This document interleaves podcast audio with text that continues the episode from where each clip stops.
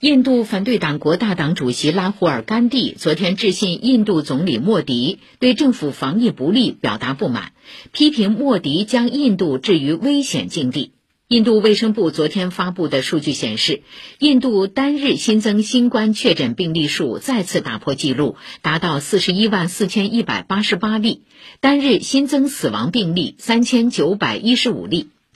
而在疫苗、药物、医院床位、氧气等医疗资源紧缺，许多人无法获得及时救治的情况下，首都新德里的议会大厦改扩建工程却照常推进，引发舆论批评。